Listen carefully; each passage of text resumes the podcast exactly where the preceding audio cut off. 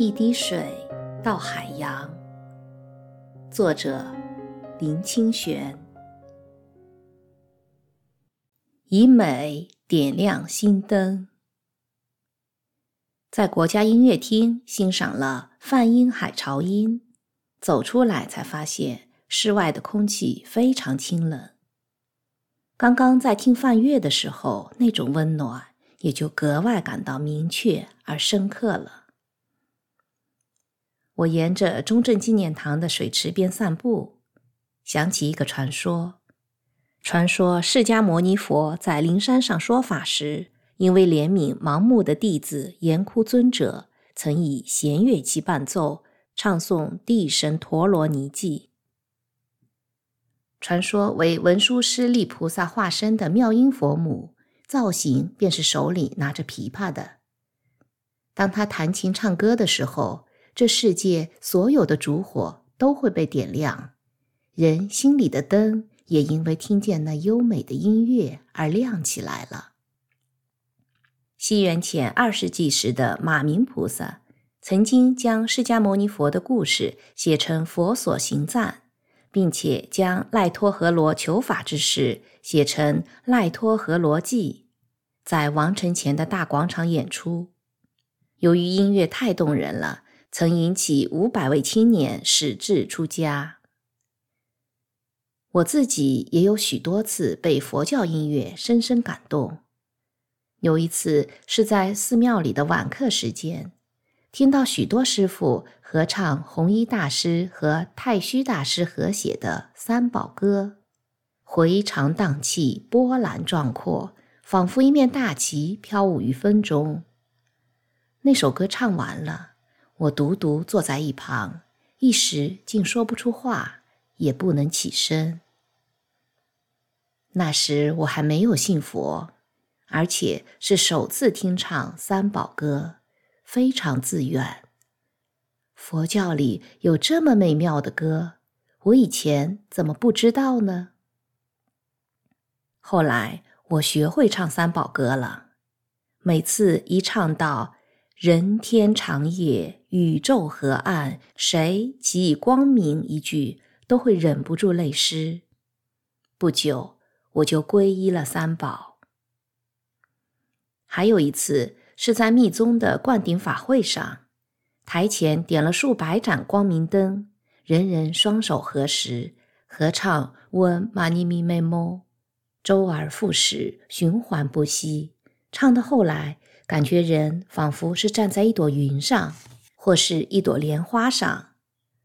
这六字大明咒原是祈求内心的莲花开放之意，吟咏着唱起来，感觉到莲花正一半一半的伸展着，而四周的灯火正在大放光明。这一次泛音海潮音的演唱。佛光山丛林学院的师傅风尘仆仆地跑到台湾最高的音乐殿堂演唱，给了我三个非常大的启示：一是师傅们也可以唱出极其美妙的歌声；二是佛教的歌曲也可以登音乐之堂哦；三是用歌声可以唤醒人内在的柔软的心灵，促使人走向觉悟。更令我欢喜的是，担任指挥的王正平先生和演唱《三宝颂》《木莲救母》的吕丽丽小姐都是我的旧友。几年不见，他们的音乐造诣都已经有了极高的境界，而且都皈依了三宝，是虔诚的佛教徒。这一次的曲目里有《炉香赞》《三宝颂》，都是由王正平编曲的。繁复优美的《天龙引》也由他作曲，可见他在佛教音乐中已经经营甚久，并且也带着我们看见泛拜音乐的新美景。吕丽丽用高而广的歌声唱着：“南无佛陀耶，南无达摩耶，南无僧伽耶，南无佛法僧，您是我们的救主。”您是我们的真理，您是我们的导师，您是我们的光明。我皈依您，我信仰您，我尊敬您。南无佛陀耶，南无达摩耶，南无僧伽耶，是真情流露，动人心魄。特别是他唱起《木莲救母》，昔日有个木莲僧救母亲临地狱门，借问灵山有多少路？有多少路？阿弥陀佛。有十万八千有余灵，阿弥陀佛，阿弥陀佛。如泣如诉，余音绕梁，使人的心提到一个非常细微而温柔的境地。